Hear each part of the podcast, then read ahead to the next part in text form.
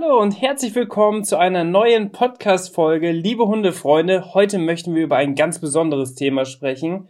Und es ist mit Sicherheit auch mit das wichtigste Thema. Wie viel kostet eigentlich mein Hund?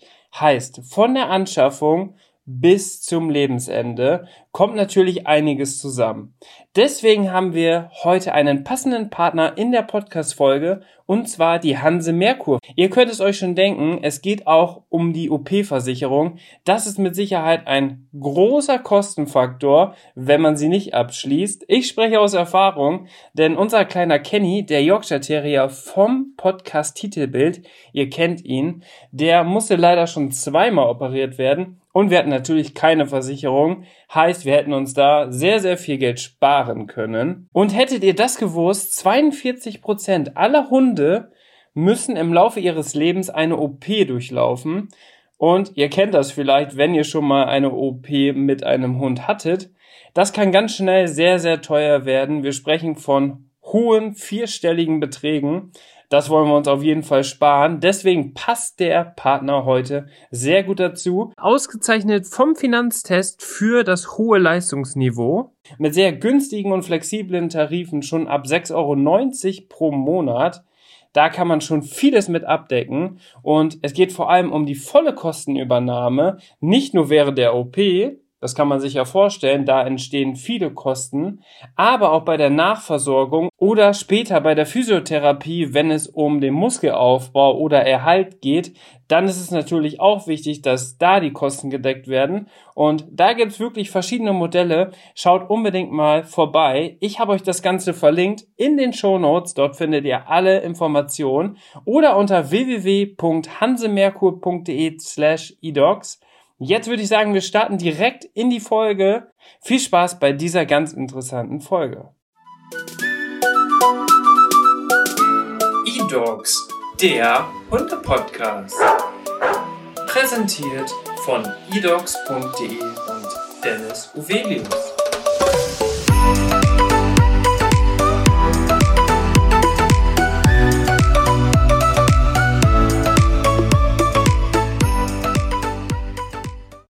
Hallo und herzlich willkommen zu einer neuen Podcast-Folge. Mein Name ist Dennis Uvelius und heute spreche ich mit meinem Arbeitskollegen Felix. Herzlich willkommen, dass du nochmal bei uns im Podcast bist. Hallo Dennis, ich freue mich, äh, wieder Gast sein zu dürfen. Wie man im Intro schon erfahren hat, wollen wir heute einmal über das Thema sprechen, wie viel kostet mein Hund eigentlich wirklich? Weil da kommt ja richtig viel zusammen. Und wie es bei dir ist, Felix, du bist selber Hundebesitzer und kannst da mit Sicherheit sehr gut mitsprechen. Und vor allem, was zum Beispiel Anschaffungskosten und so weiter angeht, da bist du super im Thema, denn du verwaltest oder arbeitest vor allem mit unseren Inseraten, die wir bei eDocs haben und hast da natürlich einen sehr, sehr großen Überblick und kannst auch mehr oder weniger die Entwicklung, die Zahlen und so weiter deutschlandweit sehr, sehr gut abbilden.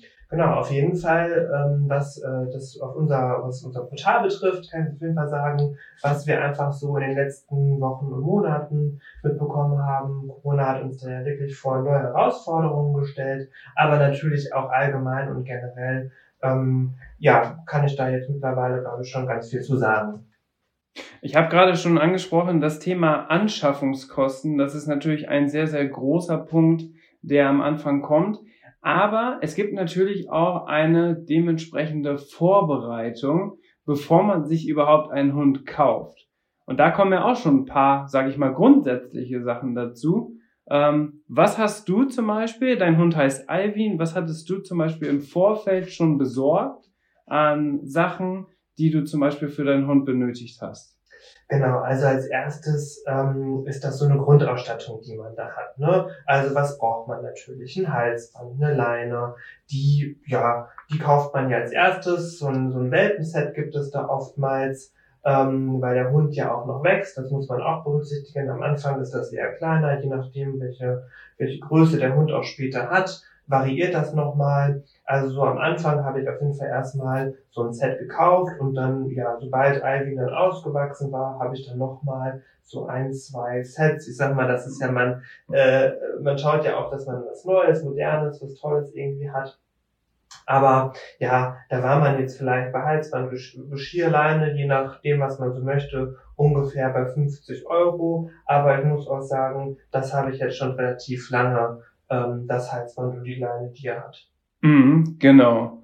Ja, und dann, was hatte ich noch? Ah ja, beim, beim jungen Hund, beim Welpen, da hat man natürlich Spielzeug, da gibt's die verschiedensten Sachen. Ähm, da habe ich mich aber auch beraten lassen. Ach, glaube ich, da habe ich auch nachher mehr gekauft, als ich wirklich brauchte. Also habe ich mit Sicherheit so 50 Euro erstmal ausgegeben, allein schon nur für so diese Spielsachen. Und ähm, ja, also das war auf jeden Fall ähm, dabei. Dann natürlich auch ähm, ein Hundebett. Das sollte man auch am Anfang schon haben, ähm, wenn der Hund nach, ähm, zu einem nach Hause kommt. Ja, da ist es auch ganz unterschiedlich, ähm, was man da für, für Hundebetten nimmt. Gibt's auch von bis. Äh, es gibt auch extra ähm, orthopädische Hundebetten ähm, oder für, ich sag mal, für besonders große Hunde, für schwere Rassen gibt's da verschiedene Sachen und auch ja die verschiedensten Materialien. Ähm, vielen ist es ja auch wichtig, dass das so in die Wohnung passt, dass das schön aussieht, dass das irgendwie vielleicht zum eigenen Sofa passt, wenn ja, ja. das Hundebettchen daneben liegt. Und ja, da kann man auch so ja viel ausgeben. Ähm, aber ja, mein Gott, also ich würde jetzt vielleicht sagen, so ein durchschnittlich gutes Hundebett, da liegt man schon auch schon mal bei 100 Euro im Schnitt.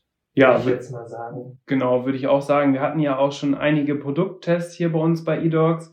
Und äh, da, es gibt natürlich wirklich die Möglichkeit von einer einfachen Matte für 10 Euro bis hin teilweise vierstelligen Bereich, wenn man sagt, das ist mehr wirklich ja ein Möbelstück, ein Dekoartikel aus was für, weiß was ich, für Materialien. Ne? Da gibt's natürlich super hochwertige Sachen.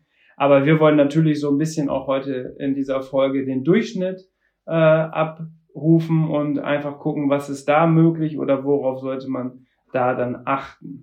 Auf jeden Fall. Und es ist halt so, am Ende entscheidet der Hund sowieso, wo er liegen möchte. Ich sag mal, so ein Körbchen oder so ein Hundebett, das ist schon wichtig. Der Hund braucht seinen Rückzugsort, wo er sich hinlegen kann, wo er, wo er dann auch mal in Ruhe schlafen kann oder wo er sein Spielzeug auch vielleicht drin hat. Das ist total wichtig. Aber wie gesagt, am Ende entscheidet der Hund selber, wo er liegt. Ähm, jetzt ist es bei Alvin so, das ist ein Windhund, die liegen gerne erhöht der liegt gerne auch mal auf dem Sofa oder Bett. Das muss auch jeder selber tolerieren. Und da sucht er sich, kann er sich dann immer den Platz aussuchen, wo er gerade liegt. Du sagst gerade, ein Windhund, der legt sich gerne hoch hin. Ähm, das interessiert mich jetzt tatsächlich persönlich. Machen die das irgendwie aus Sicht der Rasse, dass sie äh, erhöht gerne liegen, um vielleicht alles so gut zu überblicken? Oder, oder wie ist das? Oder ist das seine Eigenart? Nee, ich glaube, das ist bei den äh, Windhunden generell so, dass sie das gerne machen. Das ist jetzt gar nicht nur so bei ihm so. Ähm, das machen, also da habe ich schon von vielen Windhundbesitzern gehört oder auch gesehen, gerade bei Social Media, irgendwie auf Instagram oder so, dass die auch gerne auf dem Sofa liegen oder ja, einfach gerne, die sind halt immer gern nah am Menschen und liegen gern bequem und der Mensch sitzt halt auf dem Sofa etwas erhöht und da sitzen Alvin und ich habe es bei anderen Windhunden auch schon gesehen, gerne auf dem Sofa. Wir sitzen ja auch nicht gerne auf dem Boden. Äh, ja, und äh, das stimmt, ja. Also, wie gesagt, das ist halt bei jedem Hund irgendwie unterschiedlich. Es gibt auch Hunde, äh, denen ist das irgendwie zu weich, zu warm, zu irgendwas. Die liegen gerne äh, auf, auf, auf, auf kälteren Fliesen oder sowas. Also der Hund entscheidet und sucht sich das aus. Und da muss man sich auch ein bisschen auf die Intuition, also meiner Meinung nach so ein bisschen auf die Intuition verlassen, wo der Hund dann gerne liegen möchte. Und wie gesagt, aber so dieser, dieser, dieser Zufluchtsort, dieses, das ist jetzt der Raum für den Hund, das Hundebettchen, finde ich immer, finde ich immer wichtig. Ja, ganz genau. Jetzt wollen wir direkt auch mit den Anschaffungskosten beginnen. Du hast das bei uns bei eDocs total im Überblick, wie sich vor allem auch dann die Preise zum Beispiel auch jetzt während der Corona-Situation verändert haben. Und ich kann, glaube ich, im Vorfeld schon sagen, es gibt natürlich Anschaffungskosten von bis wieder. Und äh, es hängt natürlich auch davon ab, wo der Hund herkommt. Also aus dem Tierheim, Tierschutz über privat oder halt vom Züchter. Und da gibt es schon auch große Unterschiede, oder? Ja, total. Also es gibt wirklich große Unterschiede. Also wie du gerade schon gesagt hast, Ähm, zum einen zum Beispiel der Hund aus dem Tierschutz, ähm, der ist von diesen Anschaffungskosten erstmal, ich sag mal, günstiger, äh, kostet weniger. Ähm, die Tierschutzvereine, für die ist es wichtig, dass der Hund natürlich, also ist für alle ist es wichtig, wo er hinkommt, dass er ein schönes Zuhause findet. Aber die Tierschutzvereine, die, die wollen dann im Prinzip wie eine Schutzgebühr nur dafür haben. Ne? Also, dass man, dass am Ende irgendwie die Kosten gedeckt sind, was der Hund den Tierschutzverein gekostet hat, die Erstversorgung in der Untersuchung, ähm, vielleicht auch die Kastration schon, Entwurmung, dass der Hund äh, geimpft ist. Das ist immer wichtig ähm, für die Tierschutzvereine, dass sie so ein bisschen ihre Kosten decken, dass, dass sie das auch alles so finanziell stemmen können. Ne? Und deswegen ähm, sind da meist so, ja, ich sag mal, das ist auch ganz unterschiedlich, drei bis 400 Euro, kostet in der Regel meist so ein Hund aus dem, aus dem Tierschutzverein. Ähm, genau, ist das dann zum Beispiel ein, ein Hund von einem Züchter, ein, ähm, da sind schon, also dann ist es ja auch wirklich ähm, eine gewollte Zucht oder ähm, ein gewollter Wurf, äh, eine bestimmte Rasse, ähm, und so ein Züchter hat natürlich auch immer Kosten, die er auch selbst wenn er das als Hobby macht, auch ein bisschen gedeckt haben möchte und auch am Ende haben muss, damit er überhaupt das ermöglichen kann, sich ermöglichen kann, diese Hunde zu züchten und auch wieder, ähm, ich sag mal, vertrauensvoll in, in eine Familie geben zu können. Und deswegen sind da auch je nach, also es hängt echt von der Rasse und manchmal auch von der Größe ab, war es bisher so, dass man für einen Hund von einem zertifizierten Züchter, ich sag mal, 1300, aber auch aufwärts ähm, damit rechnen musste und ähm, auch da immer wieder Unterschiede gibt, dann kann es auch schon mal sein, dass es 1800 sind. Das kann aber auch schon mal über 2000 Euro ähm, über 2000 Euro gehen. Das war tatsächlich auch vor der Corona-Situation auch vereinzelt so.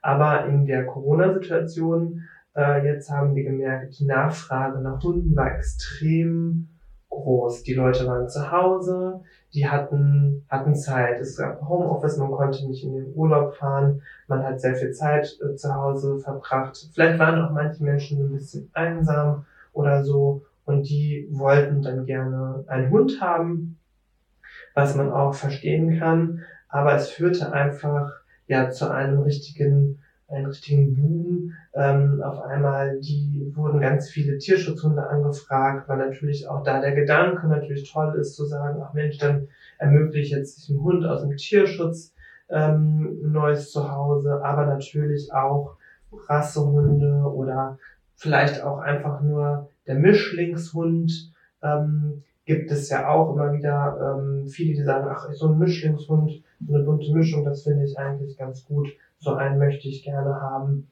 Ähm, ja, und diese große Nachfrage hat letztendlich auch dazu geführt, ähm, dass, ich sag mal, auch der Preis, und ne, man zahlt ja für einen Hund auch Geld, dass der Preis gestiegen ist oder dass die Preise gestiegen sind. Das ist ja nun mal ganz normal in einem auf einem Markt hier generell, das ist immer ein schwieriges Wort, aber Angebot, Nachfrage, wenn, ja. wenn das Angebot nicht mehr so groß ist, die Nachfrage aber groß ist, steigen die Preise. Und das war letztendlich etwas, was wir, ähm, ich sag mal, Ende letzten Jahres bis ähm, Anfang Mitte dieses, dieses Jahres äh, wirklich äh, feststellen konnten und uns selber gewundert haben, okay, ähm, das sind jetzt auf einmal Preise, die für, für Hunde verlangt werden. Also man konnte, man hatte diesen Richtwert nicht mehr so wie vorher. Ähm, und das war ja eine Situation, die für uns einfach doch auch wieder irgendwie neu war. Ähm, in der Vergangenheit hat man auch immer mal so geschaut, der Preis war immer so ein bisschen auch ein Gütekriterium, vielleicht für jemanden, ähm, also für einen Zuchthund auch äh, dass man gesagt hat, der kostet so und so viel Euro. Ähm, und jemand, der eine unseriöse Zucht hatte zum Beispiel oder illegal eingeführte Hunde, hat die irgendwie günstiger verkauft. Und das war einfach auch nicht mehr so. Also selbst irgendwie, ähm, die versucht haben, äh, Hunde illegal einzuführen, haben jetzt auch ganz andere Preise aufgerufen, so dass das einfach für uns nicht kein, kein, kein Benchmark mehr war, woran wir ähm, auch diese Inserate kontrollieren konnten. Mhm, das bedeutet also ein Indikator dafür, dass es vielleicht sich um illegalen Welpenhändler handelt, wenn jetzt zum Beispiel eine Trendhunderasse deutlich günstiger angeboten wird, als sie letztendlich vielleicht vom verifizierten Züchter sind. Ähm, das ist nicht mehr das Kriterium, wo man darauf achten sollte.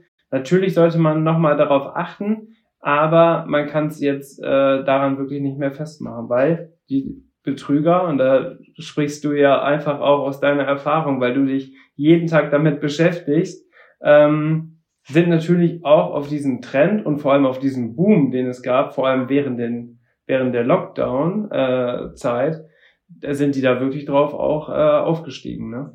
Auf jeden Fall. Und das hat es echt, echt schwierig gemacht. Ähm, zum Glück haben wir auch noch andere Möglichkeiten, technische Filter, über die wir ähm, weiterhin ähm, auch, ich sag mal, solche ähm, Betrüger ähm, rausfischen konnten. Das war wirklich, ähm, war, war trotzdem möglich, aber es hat es uns unglaublich erschwert und es hat auch, glaube ich, den, den, den Menschen da draußen, unerfahrenen Hundebesitzer, hat es das Leben erschwert, zu wissen, ähm, okay, ist das jetzt wirklich ein geeigneter Hund und ist das jetzt ein guter ähm, Züchter oder was ist das überhaupt für eine Person? Es war einfach nicht mehr so dieses Gütekriterium, was wir in der Vergangenheit auf jeden Fall auch mit berücksichtigt haben. Ne? Und ähm, auch Privatpersonen, die jetzt auf einmal, ich sag mal, einen Mischlingshund, der war in der Vergangenheit immer nie so teuer. Ne, die Leute haben gesagt, ach, das ist jetzt kein dreiklassiger Hund, das war vielleicht auch ein Versehen, auf der Hundewiese war das passiert. ähm, dann haben die auch vielleicht, ich sag mal, so einen Betrag genommen, wie es ein Tierheim nimmt, letztendlich da auch vielleicht sogar noch einen Schutzvertrag gemacht, dass, dass das wie so eine Schutzgebühr auch ist. Da wollte sich keiner ähm, dran bereichern und dann merkten wir auf einmal, wow, ähm, auch diese Mischlingshunde von privaten Personen wurden zum Teil zu Preisen angeboten, ähm, die, die, die normalerweise einen, einen Rassehund von einem Züchter gekostet.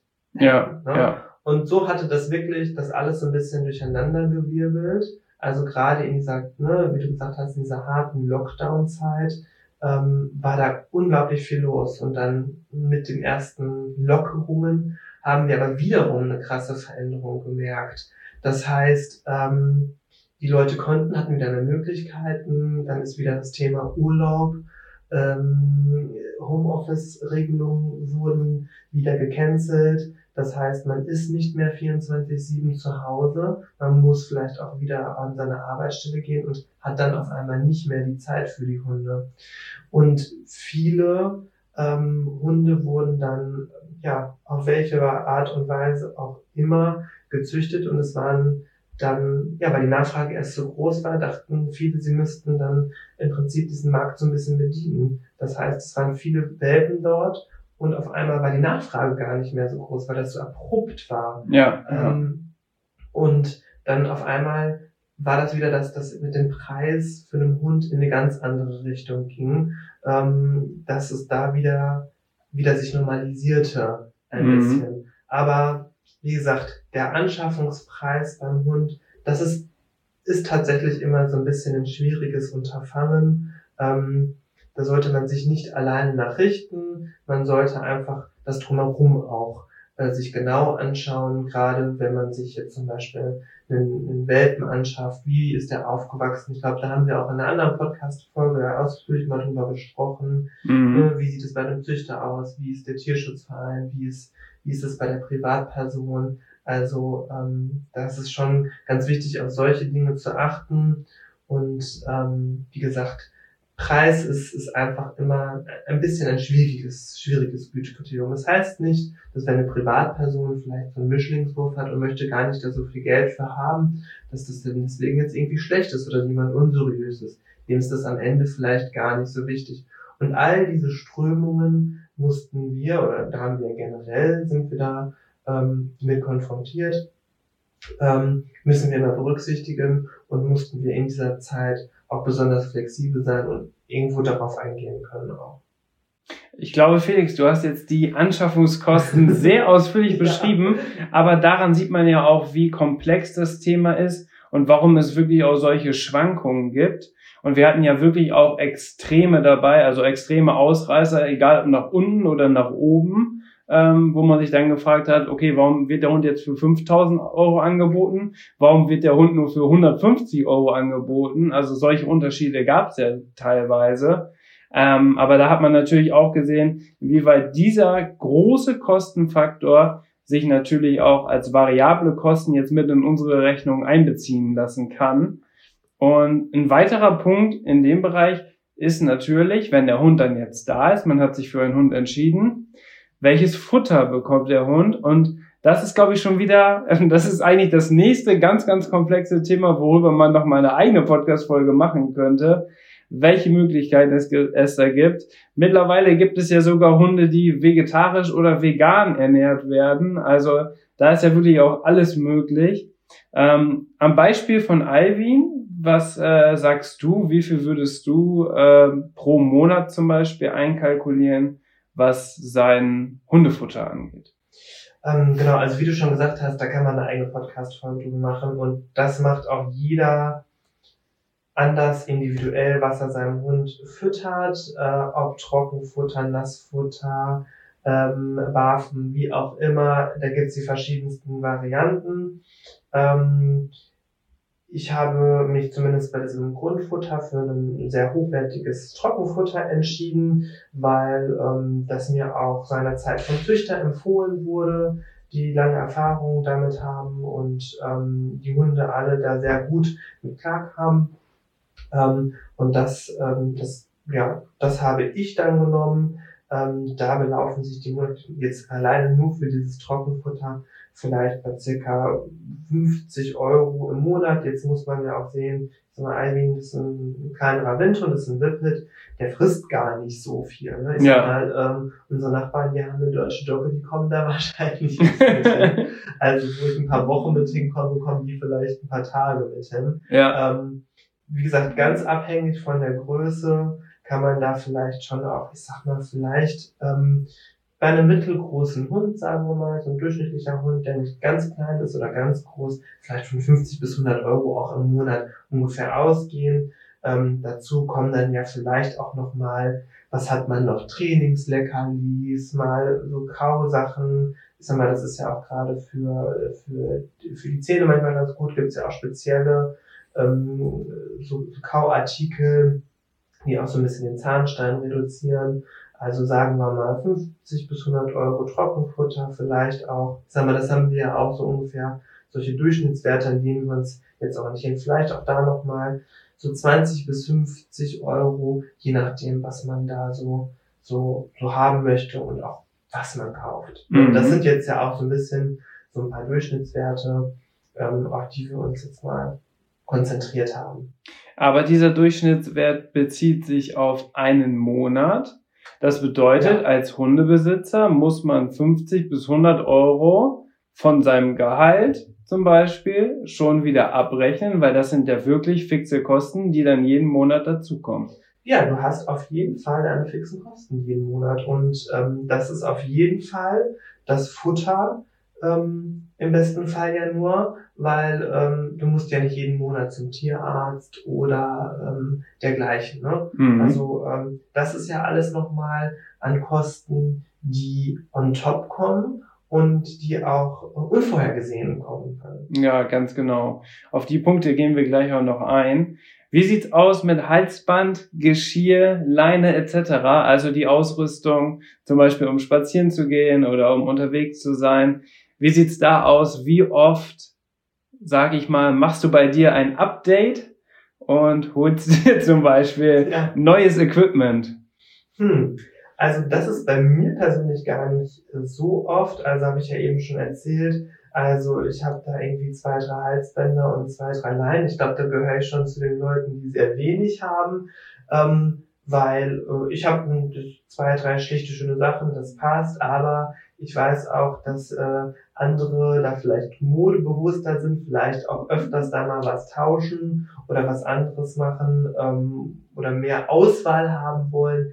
Ich brauche das jetzt zum Beispiel nicht. Ich habe, wie gesagt, zwei, drei vernünftige Halsbänder, Leine. Ich habe zum Beispiel noch eine Schleppleine, wenn ich unterwegs bin. Mhm. Und ähm, zeitweise in der Erziehung, Ausbildung habe ich auch mal ein Geschirr benutzt, aber das ist auch, das handhabt jeder anders. Da, ähm, das war halt so das, was ich hatte. Und ähm, ich sag mal, wenn man da auch was Hochwertiges kauft, hält es auch länger.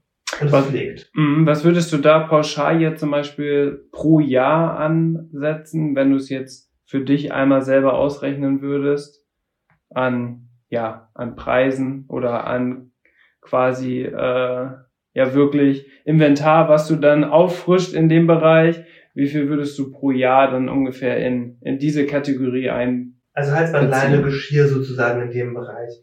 Ja, also was weiß ich, vielleicht um die 50 Euro, wenn überhaupt. Okay. Also ob ich da jetzt immer drauf komme, also es gibt natürlich Hunde, die mit, mit Leidenschaft sowas kaputt machen auch. ja, ne? ja. Also gehört eigentlich zum- auch nicht zu. Ähm, äh, von daher, ich sag mal, wenn man es auch ein bisschen pflegt, ich, dann, dann hält es einfach auch relativ lange. Ne? Also ähm, da, da kaufe ich eher mal ein neueres Hundebett, weil ähm, das eher mal ja auch leidet, weil der Hund da mal drin spielt oder kratzt oder auch dreckig reingeht und dann, dann wäscht man es wieder und dann ist das auch irgendwann, ist das dann mal mit der Reise durch. Ein ganz, ganz großer variabler Punkt ist natürlich auch das Spielzeug.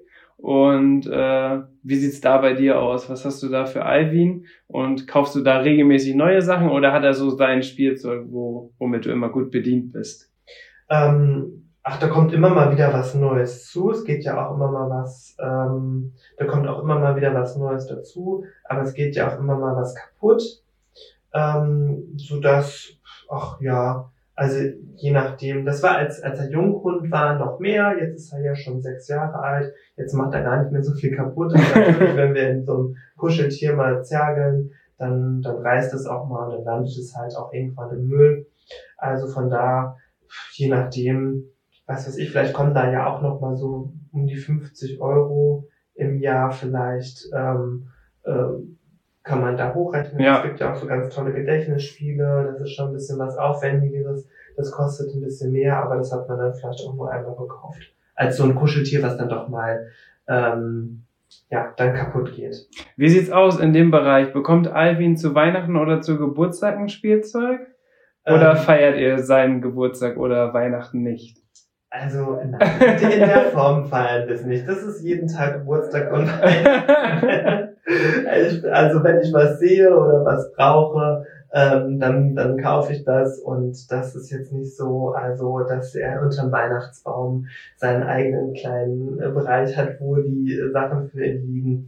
Das ähm, habe ich jetzt bei ihm nicht. Wenn er was, wenn er was braucht und wenn, wenn ich was finde, dann bringe ich es ihm einfach mit. Von daher kann jeden Tag Geburtstag oder Weihnachten sein.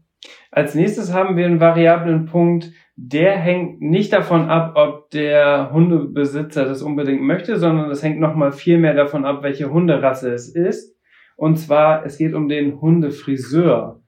Da entstehen natürlich auch Kosten und je nach Hunderasse muss man natürlich unterschiedlich viel da rein investieren, was zum Beispiel die Frisur oder die Pflege des Fells äh, eines Hundes angeht. Wie sieht's bei euch aus?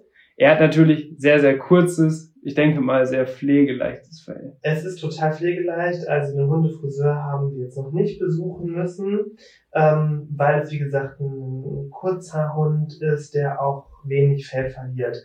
Aber also es gibt ja wirklich viele Hunde, Langhaarhunde, die da einfach ein bisschen mehr Pflege auch ähm, benötigen. Und das, das kann halt vielleicht auch nicht jeder so gut. Und ähm, vielleicht ist dann auch nicht die Ruhe da und dann kann man da zu so einem professionellen Hundefriseur ähm, gehen und der, ja, der wäscht den Hund dann, dann kann der auch mal wieder die Unterwolle zupfen, der kennt sich da viel besser aus, was man für den Hund da machen muss. Und, Und hat natürlich auch das Werkzeug dazu. hat das entsprechende Werkzeug, weiß, wie er den Hund am besten so auch anfassen kann, das ist der sehr erfahren. Und ähm, ja, ich sag mal, da haben wir ja auch, ich sag mal, so Durchschnittskosten, wo man sagen kann, ähm, je nachdem, ne, was du auch eben schon gesagt hast, nach Größe des Hundes, ähm, kann das schon mal bis zu 40 bis 70 Euro auch bei so einem Besuch, ähm, glaube ich, kosten. Und ähm, tja, manche gehen alle paar Monate, an- manch anderer muss alle paar Wochen zum Friseur gehen. Das richtet sich nach Rasse, da sollte man sich vielleicht auch vorher dann doch nochmal auch informieren, wenn es wirklich eine ganz spezielle Rasse ist, ähm, was der Züchter oder so, was, der, was die für Erfahrungen haben, wie regelmäßig da was ähm, stattfinden muss. Ich habe da das Glück, dass ich da nicht so häufig hin muss, beziehungsweise gar nicht. Das heißt, das Geld kannst du dir sparen, aber da sieht man ja auch, wie variabel das zum Beispiel dann von der Hunderasse abhängig ist, äh, ob du zwei, 300 Euro vielleicht, wenn du mehrmals äh, im Jahr hin musst, äh, 200, 300 Euro im Jahr mehr oder weniger auf dem Konto hast. Ne? Das ist ja schon, das ist ja schon auch ein großer Kostenfaktor. Auf jeden Fall. Aber wie gesagt, wenn, wenn man einen Hund hat, muss man damit rechnen, dass einfach Kosten entstehen und ähm, ja, wie gesagt, dass man Fixkosten hat und aber auch, wie gesagt, immer mal unvorhergesehene Kosten auch einzukommen können. Ah, jetzt kommen wir zu ein ganz besonderes Thema, denn es geht um die Hundeversicherung und da gibt es verschiedene Möglichkeiten. Das passt ja auch zu unserem Partner der heutigen Folge, die Hanse Merkur. Und wie sieht es da bei Alvin aus? Was hast du bei Alvin für Versicherung abgeschlossen? Denn es gibt ja Pflichtversicherung und ja quasi freiwillige Versicherung. Genau, also du solltest den Hund immer haftpflichtversichert haben. Das ist eine, eine, eine Pflichtversicherung, weil ähm, der Hund, es kann, kann natürlich dafür sorgen, dass irgendwo ein Schaden entsteht, sei es drum, dass er irgendwo was kaputt beißt oder was anderes macht. Ne? Und dann tritt halt diese ähm, Haftpflichtversicherung speziell für den Hund in Kraft. Also die sollte man auf jeden Fall haben und die habe ich, ähm, habe ich auch für ihn ähm, musste ich auch schon mal was kaputt gemacht äh, von jemand anderes, musste ich dann auch schon mal in Anspruch nehmen. Ja. War kein Problem. Ähm, die, ich müsste genau schauen, aber das beläuft sich, ich glaube, auch immer so ein bisschen auch nach Größe und so und Rasse kann das schon mal auch variabel sein. Ich glaube, das sind zwischen 35, vielleicht 80 Euro äh, im Jahr, die da auf einen zukommen. Also das kann man ja sich auch auf den Monat runterrechnen, was mich das vielleicht dann kostet. Und da können natürlich aber auch ganz, ganz hohe Kosten auftreten, wenn zum Beispiel auch ein Hund, was natürlich nicht geplant ist, aber zum Beispiel kann ein Hund ja auch zum Beispiel einen Autounfall oder sowas provozieren oder auslösen. Und demnach äh, kommt dann natürlich auch die Haftpflichtversicherung. Ne? Also wenn er auf der Straße läuft oder ein Fahrradfahrer stürzt dabei oder irgendwie sowas, das muss natürlich auch alles mitberechnet werden. Deswegen gilt es natürlich in Deutschland auch so, dass man das als Pflichtversicherung sieht, die Haftpflichtversicherung, damit man da einfach, und das sagt der Name ja auch schon, wirklich äh, für solche Sachen abgesichert ist. Ein variabler Teil sind dann zum Beispiel die OP-Versicherung. Hat Alvin eine OP-Versicherung? Alvin hat auch eine OP-Versicherung, finde ich auch total wichtig, dass man das hat ähm, weil ich sage mal gerade solche Hundeoperationen ähm, können unvorhergesehen kommen und können sehr, sehr teuer sein. Und ähm, dann ist man da auf jeden Fall ähm, auch abgesichert, also für einen selber auch. Und ja. Mal, da zahlt man einen monatlich festen Betrag. Das fängt manchmal schon bei acht Euro, fängt das, ähm, fängt es im Monat an. Und dann zahlt man diese, diesen Betrag. Im besten Fall passiert nichts, aber im Zweifel kann man dann darauf zurückgreifen und ist abgesichert und hat nicht, dann ist von diesem äh, Riesenkostenberg steht man, weil der kann wirklich, ähm, das kann mehrere tausend Euro kosten. Ganz genau. Also alternativ dann zu einer OP-Versicherung, wenn man die jetzt zum Beispiel nicht abschließen möchte und sich das Geld sparen möchte. Bei der Hanse Merkur geht es, glaube ich, sogar ab 6,90 Euro schon los, was da möglich ist im Monat. Und die Alternative wäre, dass du dir ein Sparbuch zum Beispiel anlegst, wo du so schon mal 3000 Euro hinterlegst für den Fall der Fälle. Weil man sollte natürlich abgesichert sein, dann auf privater Seite. Aber man weiß ja auch, 3000 Euro ebenso wegzulegen für seinen Hund ist vielleicht dann auch für viele Menschen gar nicht möglich. Gar nicht möglich oder dann hast du doch irgendwie, musst doch noch was anderes kaufen, bezahlen. Ach ja, komm, ich nehme das gerade, das Geld. Und das hast du bei einer Versicherung ja nun mal nicht. Und ähm, wie gesagt, da gibt's ja auch irgendwie einen Messungsspielraum und was da alles drin enthalten ist. Ähm, Vorbehandlung, Nachbehandlung, und und und. Äh, manchmal auch Therapie ist da irgendwie enthalten. Genau, ähm, ja. Da gibt es ja verschiedene Angebote, kann man sich auch ganz toll beraten lassen. Und ähm, wie gesagt, ich finde, das äh, gibt mir ganz viel Sicherheit, dass ähm, wenn mal was passiert, ähm, ich weiß, okay, da ist die Versicherung und ähm, die zahlt dann halt die Operation.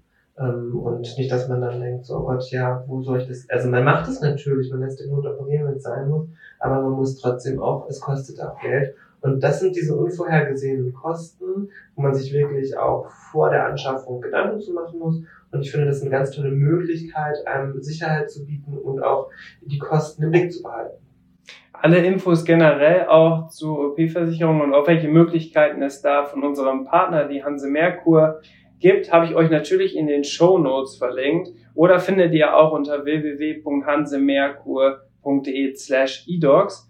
Und es ist so, Felix, dass du ja auch unseren Hund kennst, den kleinen Kenny. Den kennt ihr vielleicht auch vom Titelbild des Podcasts.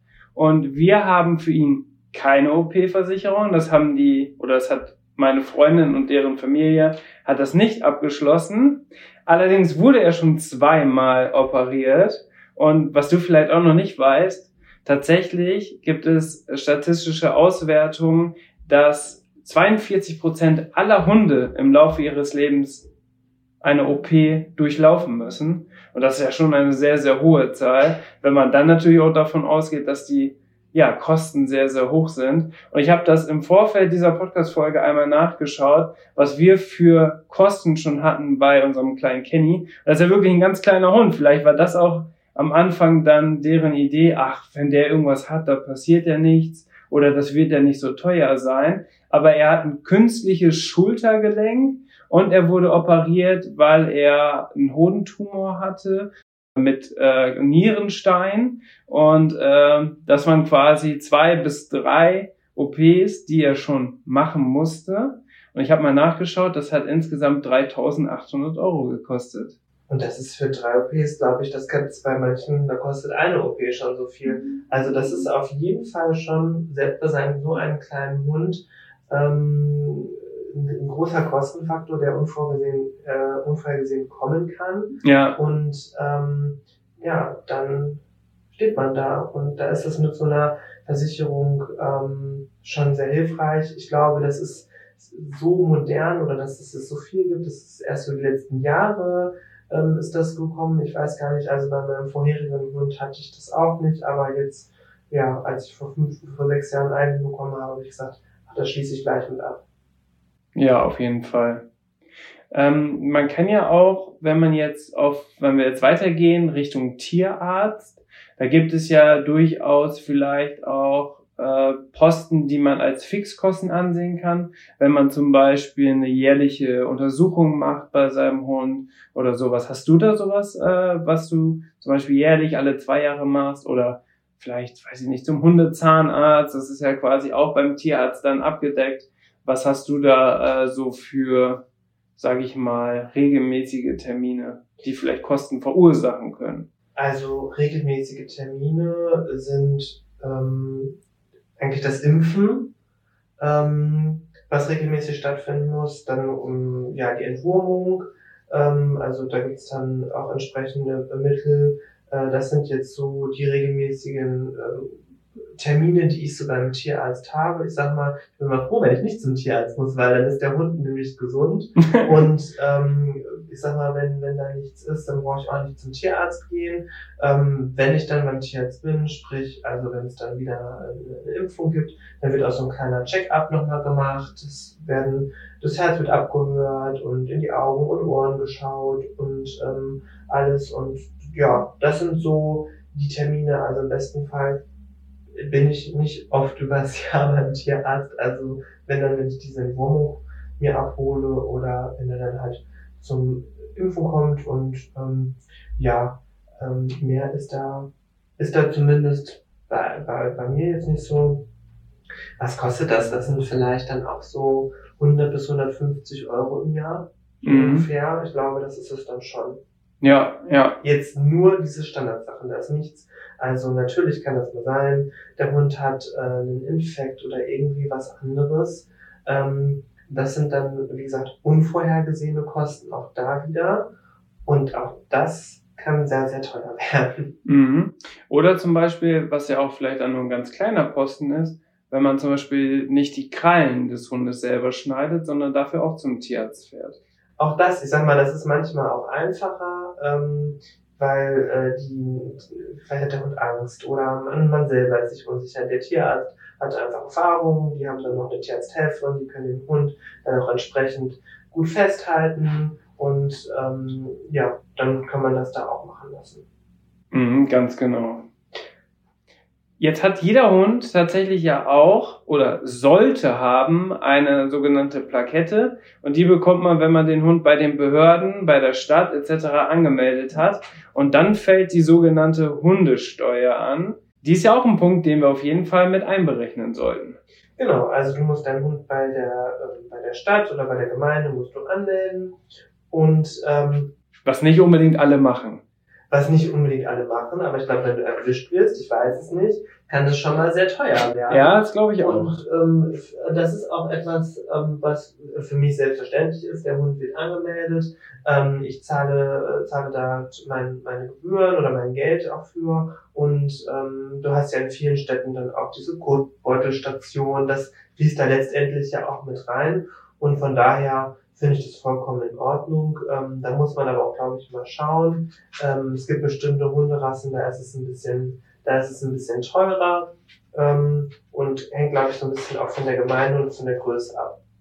Und tatsächlich gibt es diese Hundesteuer, die es für Hunde gibt, gibt es zum Beispiel auch nicht für Katzen. Das ist ja auch sehr in der Kritik, dass ja viele Katzen auch unterwegs sind. Viele Katzen teilweise auch einiges kaputt machen und vor allem immer auch auf der Jagd sind. Äh, deswegen ist natürlich dieses Thema, soll es auch mal eine Katzensteuer geben, mit Sicherheit auch ein interessantes Thema, was man besprechen kann.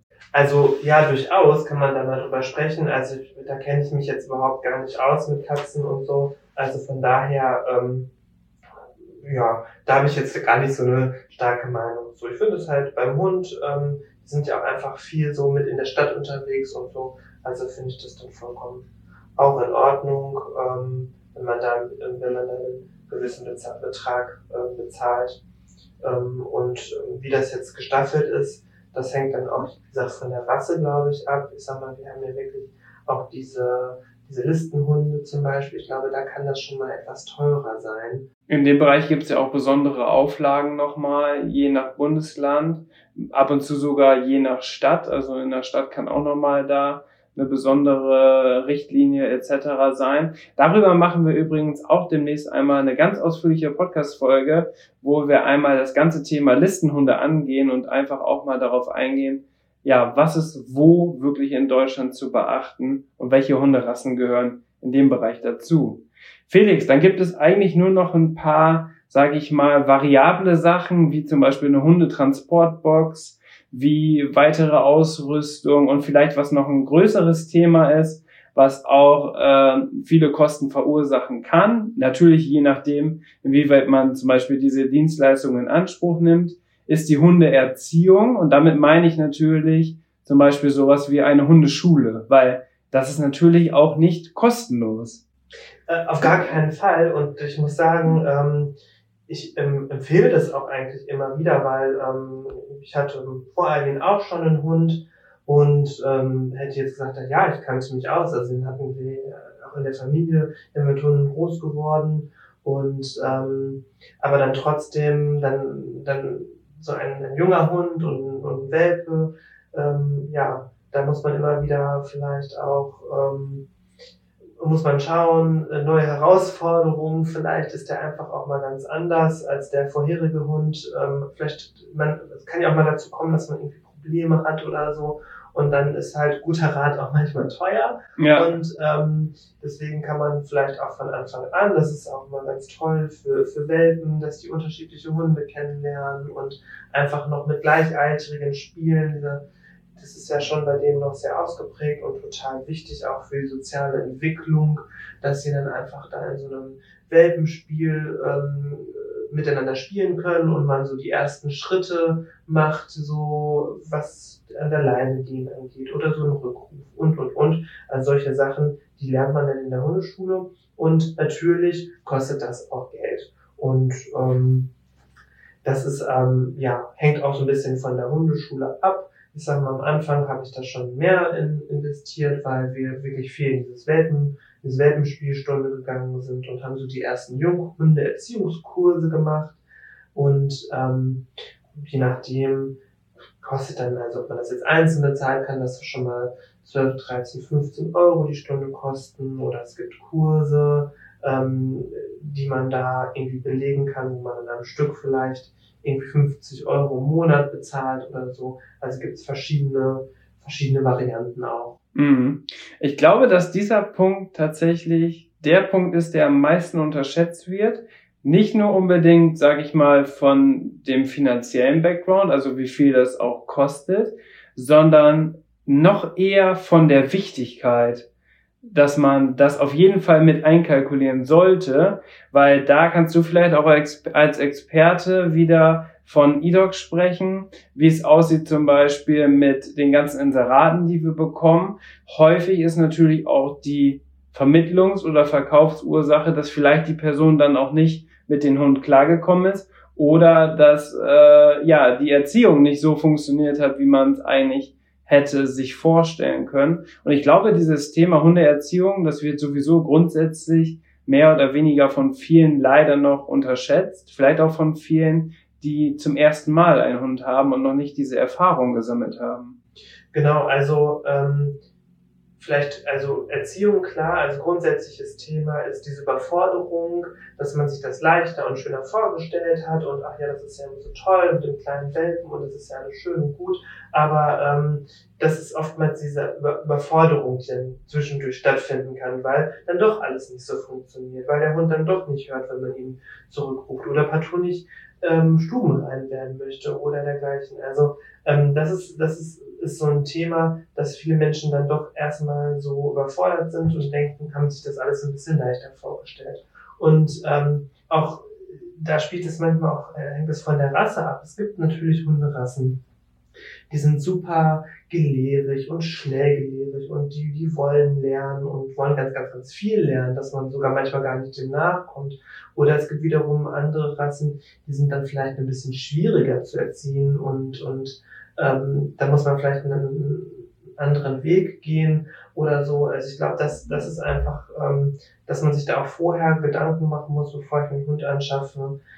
Was sind eigentlich die Charaktereigenschaften? Wie, wie lässt er sich auch erziehen? Weil es gibt einfach Hunde, die sind da einfach ein bisschen anspruchsvoller. Und ich sag mal, ähm, wenn wir jetzt mal Jetzt mal als Beispiel Labrador, der ist eigentlich, ähm, da kann man viel über Futter machen, äh, Futter macht der alles. Das ist so ein, so ein lieber Hund, der, der ist einfach ein bisschen leichter zu erziehen und, ähm, und da gibt's anspruchsvolle Hunderassen, die einfach da mehr ähm, auch Erfahrung vielleicht mit Hunden generell ähm, benötigen. Ja. Und ähm, das ist dann einfach so, was die Leute unterschätzen. Dann steht das ist auf einmal ein Problem. Und im besten Fall ist ja erstmal Handlungsbedarf da, dass man es selber macht.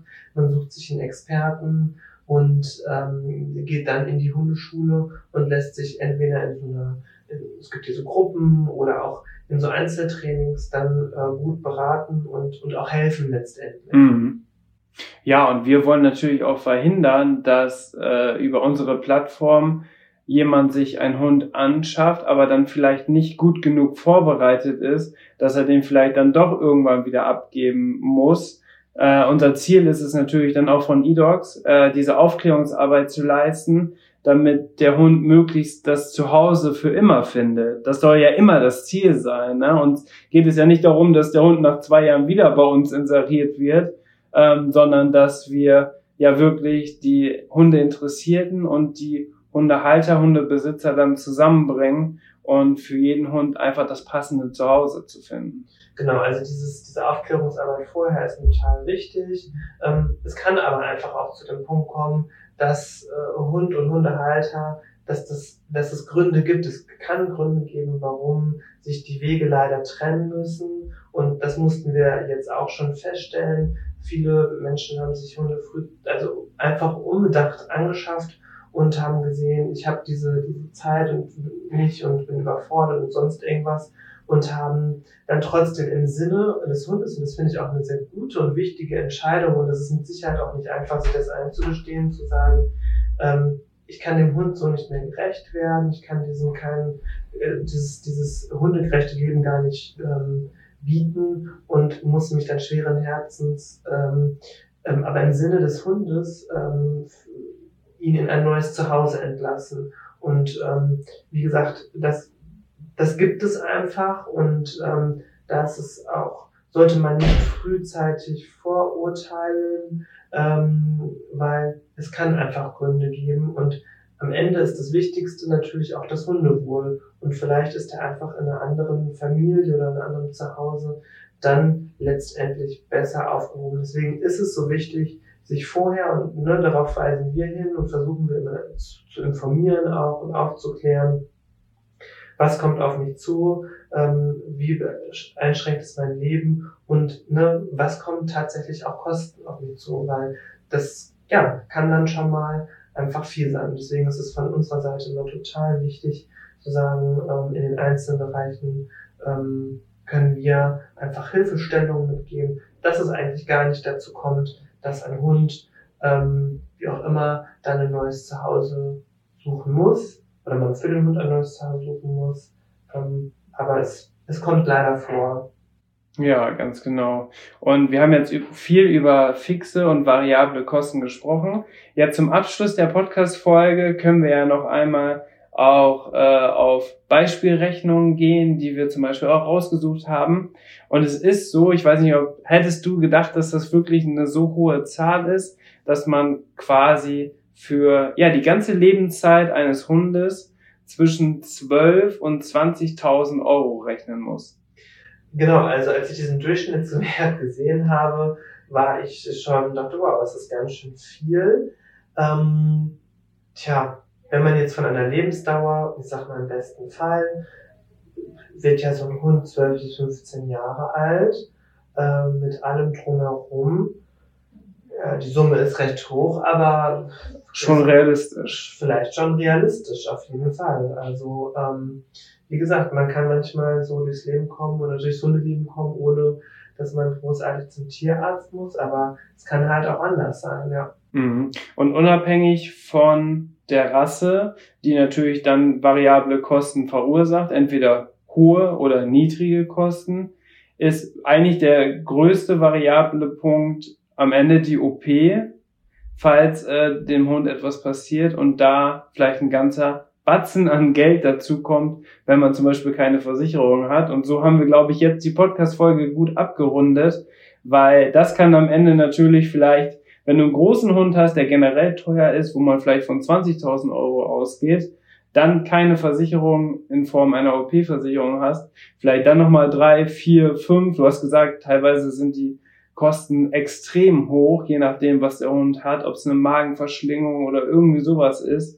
ähm, ja, dann kann natürlich da dieser Punkt auch nochmal sehr stark jetzt in diese Haupt- oder in dieses Hauptergebnis reinspielen. Genau, das, das sind diese unvorhergesehenen Kosten, die, über die man sich im Klaren sein sollte, die sehr, sehr hoch sein können, in was so eine OP angeht. Und deswegen, ähm, ja, um auf Nummer sicher zu gehen, finde ich diese Möglichkeit total super.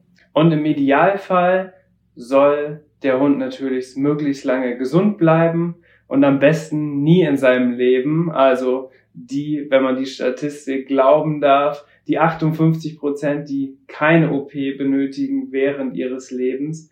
Äh, es wäre natürlich schön, wenn diese Zahl noch erhöht wird, aber man muss da natürlich auch realistisch sein. Ja, und da spielen ja wirklich so viele Faktoren äh, rein, sei es ein Unfall oder irgendwelche anderen Sachen. Also ich glaube, das ist halt eine Statistik und ähm, ja, also im besten Fall ähm, ist der Hund gesund und braucht keine OP. Das war das perfekte Schlusswort für diese Podcast-Folge. Felix, vielen Dank für ja, deine Meinung, aber vor allem natürlich deine Erfahrung auch als Hundebesitzer und deine Expertise hier bei eDogs, denn du bist ja wirklich jeden Tag damit beschäftigt und konntest natürlich jetzt viel Input in diese Folge reinbringen. Wie viel kostet eigentlich mein Hund? Ich glaube, wir haben es jetzt endgültig einmal durchgesprochen. Es ist unglaublich variabel, aber 12.000 bis 20.000 Euro ist auf jeden Fall eine Nummer und es gibt verschiedene Kostenpunkte, die man unbedingt einbehalten möchte. Ich werde euch auf jeden Fall in den Show Notes auch unsere Artikel dazu verlinken, wo wir zum Beispiel auch eine Liste haben, wo zum Beispiel alle Kosten nochmal auf dem Überblick oder im Überblick sind. Dann könnt ihr euch das auch nochmal anschauen. Und wir haben natürlich auch die Rasseporträts. Du hast auch gesagt, man soll sich im Vorfeld mit der Rasse beschäftigen. Was wird da benötigt? Was wird nicht benötigt? Dort steht auch nochmal alles drin. Und jetzt würde ich sagen, hören wir uns in der nächsten Podcast-Folge. Vielen Dank, Felix. Alles Gute und bis dahin. Ciao, ciao.